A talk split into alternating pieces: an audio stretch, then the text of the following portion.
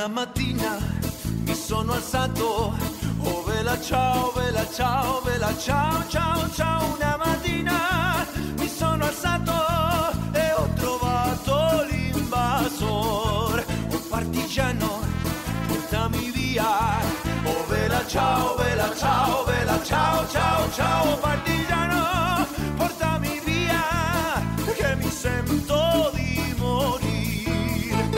Hola, benvinguts a tots de nou.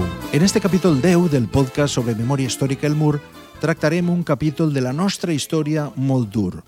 Un capítol en el que parlarem dels espanyols i especialment dels valencians que van morir i alguns sobreviure, però en seqüeles per a tota la vida, als camps de concentració i d'extermini nazis. Els temples de l'Holocaust, on massacraren a 11 milions de persones, vora la meitat jueus. Llocs sinistres, avui molts reconvertits en espais de memòria, com Dachau, Ravensbrück, on anaven les dones, Treblinka, o pot ser el més tristament famós de tots, Auschwitz. Parlarem especialment d'un, Mauthausen, el conegut com Camp dels Espanyols, on les SS que assumiren la responsabilitat de l'anomenada solució final van concentrar els espanyols que consideraren apàtrides i marcaren amb un triangle roig al pit. Allí patiren la crueltat humana en grau màxim, en companyia de jueus sobretot, però també de gitanos, d'eslaus, d'homosexuals, de qualsevol que no s'ajustara al model de raça ària. Quasi tots els deportats tingueren un patró comú, foren republicans que van fer la guerra d'Espanya, que van fugir a França a peu per la frontera, que combateren o feren trinxeres per a l'exèrcit francès i que acabaren en el pitjor dels jocs possibles, on ningú voldria haver estat, on la vida o la mort es jugava en un instant i de manera aleatòria, als camps que el Tercer Reich va escampar per tot Europa. De tot això i alguna altra cosa en parlarem en este capítol 10 del Mur, que es diu Valencians a Mauthausen. Això és El Mur, un serial radiofònic multimèdia sobre memòria dirigit i presentat per Carlos López Olano per a Plaza Ràdio. En la edició i realització, Miguel Coll. Fem ràdio, però som també multimèdia perquè complementem l'àudio amb diversos recursos als que pots accedir si encens via web o xarxes. Este programa compta amb el recolzament de l'Associació Ciutadania i Comunicació, així com Capítol 10. Valencians a Mauthausen. llegabas a una situación en que allí tú no temías ya la muerte, porque tú ya habías llegado al convencimiento, al convencimiento de que tú ibas a morir, que de allí no podías salir. Pero sin embargo, el subconsciente tuyo te hacía luchar por la supervivencia.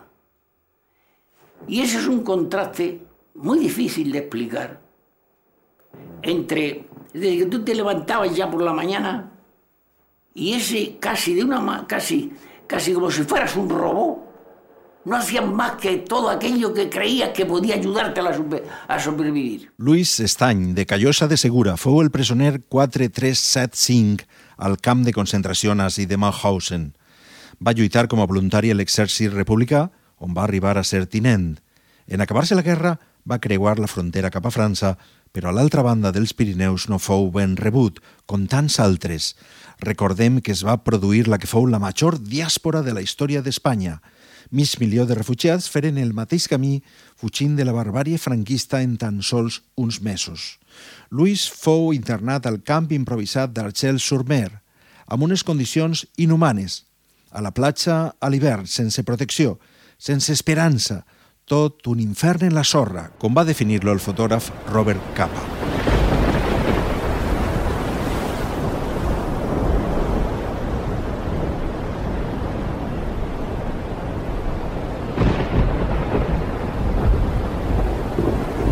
Parla Marc Baldó, catedràtic d'Història Contemporània de la Universitat de València. La raó és que estan en camps de deportats mig milió de persones en gener-febrer del 39. D'eixe mig milió de persones, al cap d'uns mesos, a sos febrer, doncs a l'altura del mes d'agost, la meitat han tornat a, a Espanya, han retornat creient sovint que si no tenen les mans tacades amb sang, doncs no els passa res. No és exactament així perquè els concentren en camps de concentració que hi ha a aquesta part de la frontera i alguns d'ells passen a ser jutjats i alguns tenen penes de presó, inclús d'execució. Eh, tota la gent que queda en els camps de refugiats francesos, quan s'acosta la Guerra Mundial, és a dir, que estem en agost del 39 i la guerra va començar en setembre del 39, pues aleshores l'autoritat militar francesa els proposa a moltes d'aquestes persones que puguen integrar-se en companyies de treballadors, o els obliga, de fet. És, efectivament, la història de Lluís Estany. Va optar per la única eixida a la misèria, integrar-se en els batallons de treball de l'exèrcit francès i quasi de seguida fou apressat pels nazis a Dunkerque i de Dunkerque a Mauthausen primer i després a Gusen, el camp del costat. I ahir pronte es va donar que sí que de debò estava a l'infern. Parla primer Luis y després Adrián Mínguez, de Mahausen. A mí me sacaron mi personalidad, sacaron a Luis Stan. Y dentro de esta carcasa metieron un, un montón de, pesimismo y de incredulidad de la vida que ya no me ha dejado vivir ni allí ni fuera. Nos olvidamos siempre de Gusen. Y Gusen, que yo considero un campo diferente al de Mauthausen, no es un campo anexo para mí, pero con datos, no porque a mí me parezca que eso es así, eh, es el campo donde asesinan a un mayor número de republicanos y eh, entre ellos pues asesinan también a un mayor número de valencianos que van a parar al campo de Mauthausen. O sea, la auténtica, y perdón por la expresión, carnicería de republicanos españoles se produce en Gusen. En Gusen es el campo donde eh, asesinan a más republicanos que si sumas los demás campos nazis todos, incluido Mauthausen. Porque en Mauthausen, por ejemplo, no llegan a mil los que asesinan y en Gusen, pues te estoy hablando de cerca de 4.000. Segundo Spallargas, alias Paulino, fue otro español en Mahausen, uno con un don muy especial que le sirvió para conservar la vida. Trabajaba duramente en la cantera de lunes a viernes, pero los fines de semana tenía que boxear para los nazis y ganar, si no, lo hubieran gaseado, y se convirtió en un superviviente, en el boxeador imbatido de Mahausen. Y al cabo de no sé cuánto, dos, tres, cuatro meses quizás, pues eh, nos llevaron a Setfons, es, es, es a Setfons que nos pusieron este ultimátum. Como usted es joven, joven, tiene 19 años, pues es que quiere volver a España. No, entonces solo tiene un recurso, usted debe enrolarse en el ejército francés. Hemos recordado a Luis Estañi, segundo Espallargas, dos casos cualquiera, ya que la verdad es que españoles en los campos de concentración nazis hubo y muchos. Según los datos actualizados hace muy poco por la Asociación Amical de Mauthausen, 5.200 españoles fueron asesinados en el campo, llevando en el pecho el triángulo rojo que identificaba a los republicanos. De ellos, cerca de 400 valencianos. La mayor parte murieron en el que se conoce como el matadero de Mauthausen, Gusen. Habla de nuevo Adrián Mínguez, de Amical. En Gusen se levantaban a las 6 de la mañana, 5, 6 de la mañana, según... y eh, pasaban recuento, lo primero que hacían. Y en el recuento tenían que estar los que habían fallecido el día anterior o durante la noche. Una vez pasaban recuento, le daban medio litro de sopa sin ninguna clase de grasa ni nada y a trabajar a la cantera. ¿eh? En Gusen había tres canteras. Mauthausen, perdón, Castelofen, Gusen y una que te va a extrañar el nombre. La tercera cantera se llamaba de las Asturias. Era un capo español que es el único capo condenado a muerte y ahorcado por los americanos en los procesos de Dachau. Eh, el trabajo en la cantera no, no se puede ni explicar. Aquello era, eh, da igual que hiciera frío, que hiciera calor, iban descalzos, iban tal. Y sobre todo el peor trabajo que había en la cantera era lo, aquella gente que tenía que llevar los bloques de piedra a la trituradora. Pero eso nos tenemos que imaginar que es a base de palos, eso nos tenemos que imaginar que es, a ver, por ejemplo, los capos de las canteras, eh, que solían ser polacos, porque a los que más republicanos españoles matan en Gusen, pues son los capos. ¿eh? pues allí se hacían apuestas a ver quién mataba más y se hacían apuestas de cigarrillos. Viva la quinta brigada, rumba la rumba la rumba la, viva la quinta brigada, rumba la rumba la rumba la, que nos cubrirá de glorias, ay Carmela, ay Carmela, que nos cubrirá de glorias, ay Carmela, ay Carmela. Paco Aura era otro de los supervivientes de Mauthausen, el campo en el que se concentraron la mayoría de españoles. Paco, de Alcoy, con una historia muy similar a la de Luis Estañ y el resto de republicanos deportados. Hizo la guerra civil con tan solo 17 años. Se integró en un batallón de trabajo del ejército francés, donde cavó trincheras y dio con sus huesos en Gusen, donde sobrevivió un tiempo récord, más de cuatro años. Y claro, al llegar arriba a la cima, ya observamos los trajes de raya y la gente eh, muy, muy delgada, una delgadez tremenda, y dijimos, nosotros estamos acostumbrados a muchas cosas y a mucha dureza en la guerra de España, pero yo me parece que, que en fin, que esto no sé si lo vamos a poder resistir. Paco va morir fa uns mesos envoltat de la seva família, a sa casa al Coi, quan li faltava molt poc per complir el segle. Ell fou l'últim dels vora 700 valencians que van aconseguir sobreviure als camps d'extermini nazis. El seu testimoni sonor i el de molts altres que van viure a les portes de l'infern l'hem pogut recuperar gràcies a un documental fet pel realitzador Pau Vergara fa 15 anys, más allá de la alambrada. La idea de verdad vino porque Llorent Soler había hecho un documental sobre Frances Boyce, el fotógrafo famoso de Mauthausen, que es el que sacó los, los negativos que, que, fueron determinantes para juzgarlo a una serie de, de responsables del campo de exterminio de Mauthausen. Y entonces se me quedó con. mm, Bueno, no sé exactamente ahora, ahora por qué. eh, tomé contacto con Benito Bermejo, que es el investigador, el historiador que había hecho esa, esa investigación. ¿no? Entonces, eh, a partir de ahí, Benito me dijo: Mira, dice, hay un montón de testimonios que están por hacer. O sea, están casi todos en Francia y estaría muy bien, digamos, eh, pues. eh, hablar con ellos y, un poco que nos contaran la historia, porque eran, digamos, testimonios bastante inéditos. Entonces, bueno, pues nada, nos pusimos a ellos. Em, empezamos por, por los que están aquí en la comunidad valenciana. Eh, Paco Aura, ahora no me acordaré de todos los nombres, pero bueno, me acuerdo especialmente de Paco Aura, que es el famoso alcoyano deportado a Mauthausen. Eh, y, luego nos fuimos a Francia a buscar eh, todos esos testimonios que, estaban por ahí perdidos y que gracias a la labor y a la colaboración de Benito Bermejo pues nos permitió recuperar. Pero ¿por qué tantos españoles y también valencianos acabaron en los campos de exterminio nazis?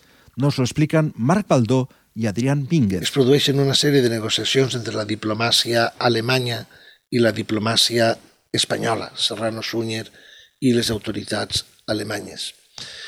En aquestes negociacions, eh, per quatre vegades la diplomàcia alemanya eh, li proposa a l'autoritat espanyola retornar a Espanya a aquestes persones que estan en Estalag. Però l'autoritat espanyola es nega sistemàticament, no els considera espanyols, diu que són antiespanyols, clar, com, com són republicans, rojos, etc., pues no es considera bons espanyols i per tant no són ni espanyols. I es consideren apàtrides. I encara que la diplomàcia alemanya li indica a l'espanyola que si els considera apàtrides, el tractament que donen als apàtrides és distint al que donen a nacionals de països que puguen ser aliats, com és el cas d'Espanya, eh, el règim de Franco, Serrano Súñer, persisteix en considerar-los apàtrides. I com a apàtrides van a un tipus de camp de concentració eh, com és Mauthausen. El mariscal Petén por parte de Francia y el general Franco por parte de España los ignoran. Petén dice que no forman parte del ejército francés y Franco dice pues que no son españoles. Entonces, esa es la fórmula por la cual esos republicanos y esas republicanas van a parar a los campos nazis. Las republicanas todas, todas, por su pertenencia al maquis francés. ¿Mm? Y los republicanos, el 80% por integrar las compañías de trabajo militarizadas, que es una de las fórmulas que tienen, es la segunda fórmula que hay para abandonar los campos franceses. El mayor número son los que regresan a España y el segundo número son las compañías de trabajo militarizadas y un 20% restante por su lucha en el maquis la.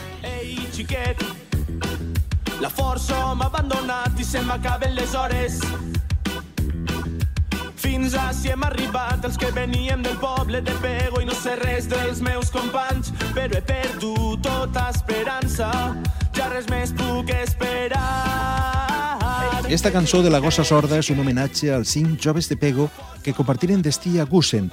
Cap d'ells va aconseguir sobreviure al treball com esclaus a la cantera i, a més, durant molt de temps, quasi ningú al seu poble se'n van recordar d'ells. Almenys fins que esta cançó els va reivindicar. Els presos eren forçats a pujar una i altra volta carregats amb blocs de granit unes duríssimes escales que anomenaven de la mort, a voltes aleatòriament però sobretot ho feien amb els presos jueus, els vigilants de la CSS inventaven fins a fer caure els presoners. Eh, el prisionero aguantaba mientras tenía eh, fuerza y tenía energía. Los republicanos españoles, y perdóname que salga de esta pregunta, pero sí que quiero decirte esto, no mueren en cámaras de gas. Las cámaras de gas hay que olvidarlas para los republicanos. Mueren por agotamiento físico. Y el mayor número que asesinan, que es en Gusen, los asesinan de tres maneras diferentes. Tiro en la nuca, inyección de benzina o, donde más mueren, ahogamiento en las duchas. Las duchas tenían una especie de bañerita, tapaban la salida del agua, el agua iba aumentando y entonces ellos les pegaban en las rodillas, pues que eran esqueléticos, caían y con una bota les pisaban y los ahogaban.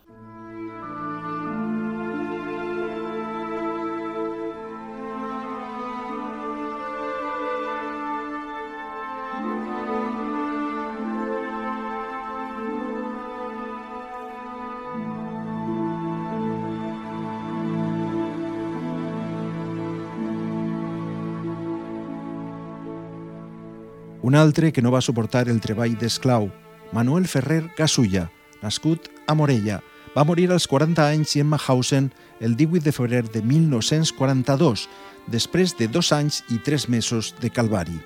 Heu recorda el seu nebot net, Ximo Puig, president de la Generalitat. Bueno, president, moltes gràcies en primer lloc per atendre un programa tan humil com el MUR, un programa que se basa en, sobretot, recuperar històries de gent eh, relacionada a la memòria històrica. Bueno, moltes gràcies per fer aquests programes, no? perquè és fonamental eh, que sapiguem el que ha estat la nostra història. Sense la memòria democràtica no hi ha futur democràtic. Per a mi la veritat és que fou molt emocionant, dels moments més emocionants de la meva vida, quan vam entrar a Mannhausen i a l'espai on estan recordades les víctimes en un llibre gran, malauradament molt gran, vaig trobar el nom del germà del meu avi, del meu iaio, que mm, fou assassinat eh, l'any 42. I la veritat és que el, el meu avi no va saber fins a la democràcia on i com havia mort el seu germà. Sempre parlava que havia mort a Alemanya després de fugir, de, com tants altres republicans espanyols, de fugir de la persecució anar a l'exili, se va enrolar, com tants altres també, en la resistència francesa i finalment fou cap, capturat pels nazis, però mai la família va arribar a saber, fins a, ja dic, fins a l'any 77, eh, què havia passat amb ell. Sabien que havia mort a Alemanya, però no sabien ni on ni en quines circumstàncies. Lonely rivers flow to the sea, to the sea to the open arms of the sea. Lonely rivers cry, wait for me, wait for me. I'll be coming home, wait for me. Pel camp dels espanyols també va passar el famós fotògraf de Mahausen, Francesc Boix, no només va sobreviure per a denunciar-lo, va aconseguir amagar els negatius que provaven els abusos i assassinats que van cometre els nazis als camps. Fou l'únic espanyol que va declarar els juïs de Nuremberg. Recentment, una pel·lícula recorda la seva història amb Mario Casas interpretant-lo. En Mauthausen, todo está preparado para impresionarte. Los españoles fuimos de los primeros en Eh, llegar. y ellos te dicen que ya su vida ya no es normal. O sea, eh, las secuelas de, de- los deportados son terribles. Y además es curioso porque todos cuentan las mismas cosas, eh, pero no porque las hayan leído, sino porque, porque es algo que se repite. Por ejemplo, las pesadillas, la idea del suicidio siempre ha estado muy presente. A mí eso en, en- el documental me, me llegó bastante hondo porque, eh, quiero decir, que alguien te, te- te lo diga y, llegue a confesar eh, bueno, que, que su vida después, pues bueno, que, que- ha sido muy dura y después de pasar por aquel trauma, incluso pensando en el suicidio, ¿no? Eh, pero yo creo que dentro de los campos eran muy terribles, porque en realidad eh, lo que allí hicieron los nazis es convertirte en, en- en nada. O sea, te- te despojan, se puede decir, de, de toda la humanidad. Eh, o sea, en cuando ellos siempre te decían que entraban por la puerta, eh, presidida por la gran, la gran, el gran águila eh, nazi, y siempre les decían la misma frase, o sea, entráis por la puerta y saldréis por la chimenea. Eso era el discurso de todos los que llegaban en distintas oleadas. Y bueno, pues eh, les, les, les cortaban el pelo, les quitaban la ropa, les ponían un número y a partir de ahí eran eso, o sea, un número. Eh, y se convirtieron en, esclavos, o sea, lo que luego se llamó los, los esclavos de Hitler. Cuando hablabas con ellos, que es lo que mejor a mí me ha pasado, es que te ofrecían sus casas, estabas con ellos, charlabas con ellos. Y todos los deportados me enseñaron dos cosas, una cosa, todos. Y da igual que fuera en París entrevistándolos, o en Bélgica, o en Austria, o en España, lógicamente. A no olvidar y a no odiar. A no olvidar y a no odiar. Eso para mí fue una cosa maravillosa de los deportados, de los deportados españoles. Y el 5 de mayo de 1945, hace ya 75 años, el campo de Mahausen-Gusen fue liberado por las tropas americanas.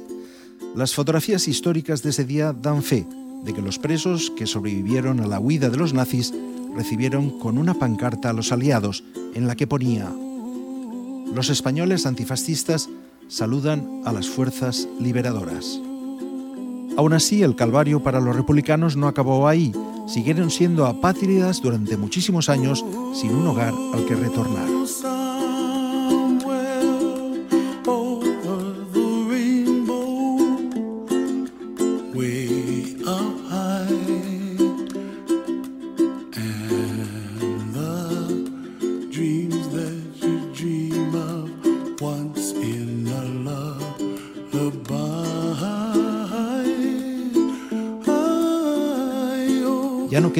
Vivo para recordarlo, pero los testimonios directos los tenemos aún ahí.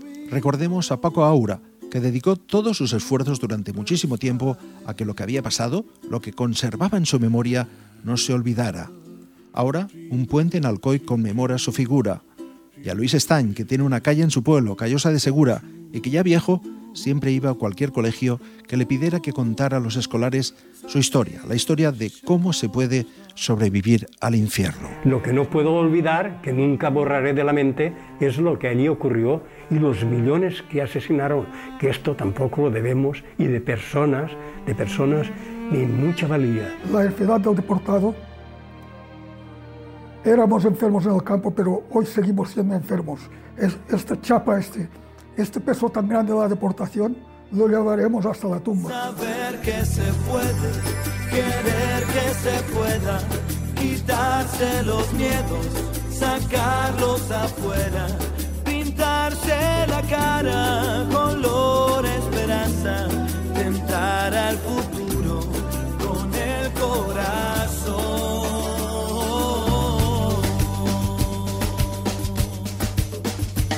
encetem ara la nostra secció fixa en el mur, que es diu El calaix dels testimonis encadenats, on sempre volem donar la paraula als que poden contar les històries anònimes dels que tot ho van perdre després de ser condenats en consells de guerra. Combinem tres històries d'afusillats a Paterna que recorden per a nosaltres els seus familiars.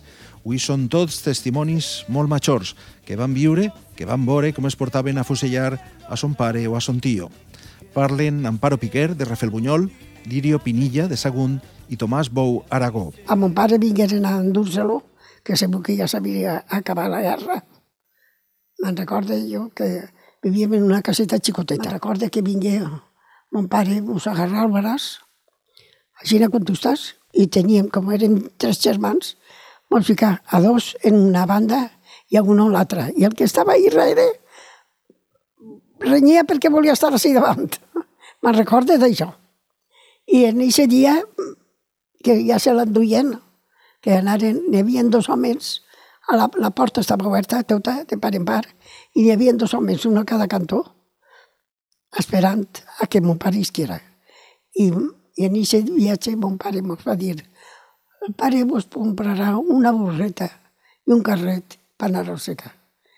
Ma mare li feu, diu, calla, no us digues aquestes coses, perquè sa mare, ma mare ja sabia de què anava tot. Y nosotros, pues, digo, para que se quede. Pues yo sí que, que le diga la verdad, era muy pequeño, pero por, por, por ser de, de izquierdas, porque ni mató a nadie ni, ni robó a nadie, por ser de izquierda, el republicano, la república. Pertenecía a la CNT. A la CNT, pertenecía a la CNT. Y, y su ideología era la que era, y ya está. Él no intentó huir, lo detuvieron en su casa. No, no, no, no. Ellos estaban en Sagunto, en un almacén prisioneros, porque ahí estaba mi tío también, mi tío Pedro Pinilla Pinilla. Y entonces de allí se lo trajeron aquí a San Miguel de los Reyes, a mi padre. Claro, reclamamos pues esto, que, que los juicios que, que pus- hicieron para ellos, que es todo mentira, porque le- les pusieron que si habían hecho esto o lo otro, pues que todo esto que, que por lo menos que, que se quite y que reivindicamos pues que, que la gente ha sido matada sin, sin ni ni son.